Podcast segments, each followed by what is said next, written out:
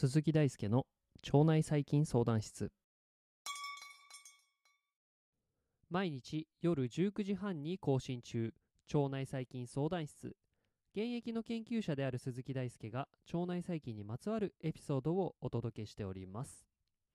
今回のエピソードは糞便の比重を決定する要因として腸内細菌層が重要であるということを突き止めた研究についてご紹介していきます。まあこれなんで比重かっていうと、まあ、今回のタイトルにもある通り浮かぶうんちと沈むうんちということで、まあ、これ水との、相対的な重さが結構大事になってくるので、まあ、今回はその比重っていうものが非常に大切なキーワードとなってきます。糞便の比重を腸内細菌層が決定するということは、まあ、うんちが浮かぶか沈むかの鍵を腸内細菌層が担っているということを意味しますこの研究はアラムラの Genesis of Fecal Flotation is causally linked to gut microbial colonization in mice という論文に報告されています。ではですね、うんちが浮かぶのはとっても、えー、単純な現象ですが、まあ、どのような原因が関係しているのでしょうか？研究の内容に迫っていきたいと思います。今回の研究ではマウスを用いた実験により、えー、その検証を行っていきます使用するマウスは腸内細菌が生息している従来型のマウス従来マウスと年齢が同じノトバイ用とマウス、まあ、こちら後で解説しますねそして人やマウスの腸内細菌を移植した FMT マウスです今回のノトバイ用とマウスの場合は無菌状態に保たれた無菌マウスを指すとしていたので、まあ、今回は一般的な意味のノットバイオートマウスというよりも、まあ、無菌マウスと解釈した方がいいでしょう。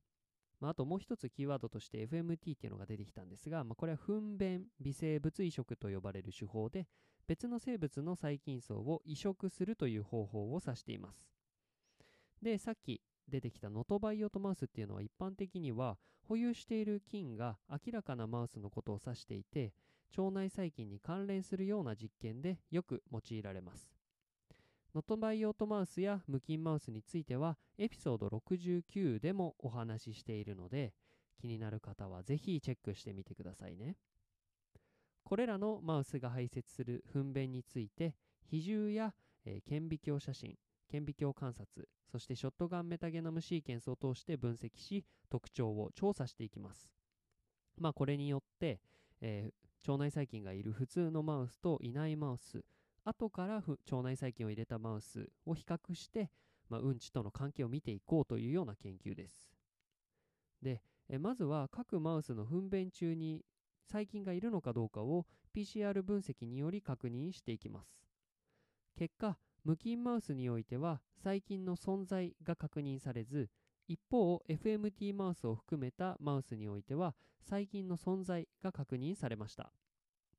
電子顕微鏡による観察でもですね無菌マウスでは細菌の存在が確認されなかった。でその他のマウスについては確認されたということで一致していて、まあ、これはどういうことかっていうと実験を通して、まあ、今回の無菌マウスは無菌のまま取り扱えたという一種の証明ができたということです。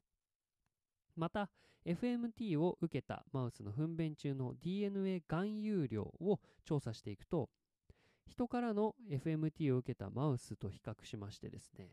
マウスからの FMT を受けたマウス、まあ、つまり人からマウスではなく人から人へ糞便の移植を受けたマウスについての含有量 DNA 含有量がより多いという結果となりました。これはですね種をまたいだ、まあ、例えば人やからマウスといった種をまたいだ FMT よりも同種間の FMT つまりマウスからマウスの方が腸内細菌層が定着しやすいということを示唆しています。無菌マウスからも微量ながら DNA 含有が確認されましたが、まあ、これはマウスに由来するものであると考えられます。つまり細菌ではなくマウスの、まあ、ゲノムの情報ですね。で続いて糞便の、えー、比重を調査していきます。結果ですねえ無菌マウスの糞便の比重は大きくえー従来マウスや FMT を受けたマウスの比重は小さいということになりました。まあ、これどういうことかっていうと、えー無菌マウスの糞便の比重が大きいので沈みやすく、まあ、一方の従来マウスや FMT を受けた腸内細菌を持ってるマウスの糞便は、えー比重が小さくて浮かびやすいということなんですね。このように無菌マウスと腸内細菌層を保有するマウスでは糞便の比重について性質が異なるということが示されましたまた FMT を受けた無菌マウスについても比重が大きくなりまして、えこれはどういうことかっていうと最初は腸内細菌がいなかったんですけど、まあ後から FMT によって腸内細菌を獲得したというようなマウスでもですね腸内細菌層をもともと持ってたマウスと同様の比重を示したということなのでこれはつまり腸内細菌層が比重に影響を与えている原因になっているということが分かったんですね。で最後に糞便の比重に関連するガス発生性の細菌っていうのをメタゲノム解析により調査していきます、まあ、これによって比重が小さくなってプカプカ浮いているというのを、まあ、その腸内細菌のガスというところからか、えー考察しようということです。結果としてバクテロイデス・オバタスやバクテロイデス・フラジリスバクテロイデス・ユニフォーミスを含む13種類の細菌が特定されました。特にですねバクテロイデス・オバタスを含むバクテロイデス属が多く含まれており、まあ、これらの細菌の量はですね従来マウスや FMT マウスによってかなり変化するということでした。まあ、特にですね、まあ、今回この結果で特筆すべきは、まあ、そのうんちの中にガスを発生する細菌がいたということでしかもそれは結構いろんな種類があって。で、えまあ、特に多かったのがバクテロイデス属ということでした。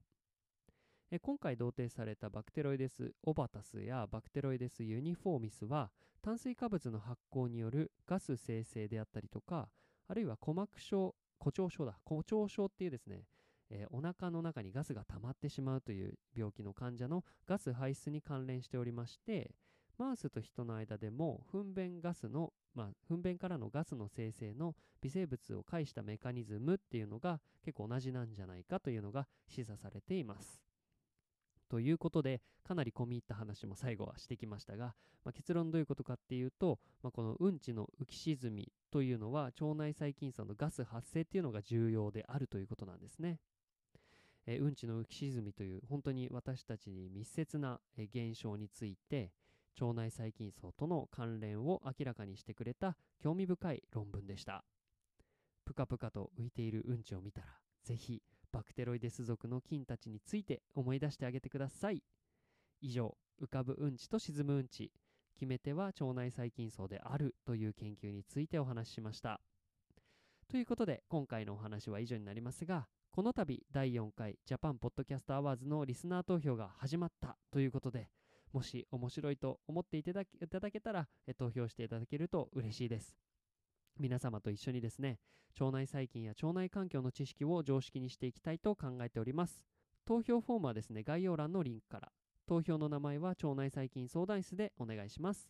ご協力のほどお願いします。腸内細菌相談室は腸内細菌についてわからないことがあるあなたのために存在します。わからないこと難しいこと紹介してほしいことがあればメッセージをお待ちしております。論文の紹介から基礎知識の解説まで腸内細菌相談室を使い倒しちゃってください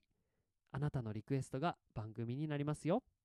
ということで本日も一日お疲れ様でした。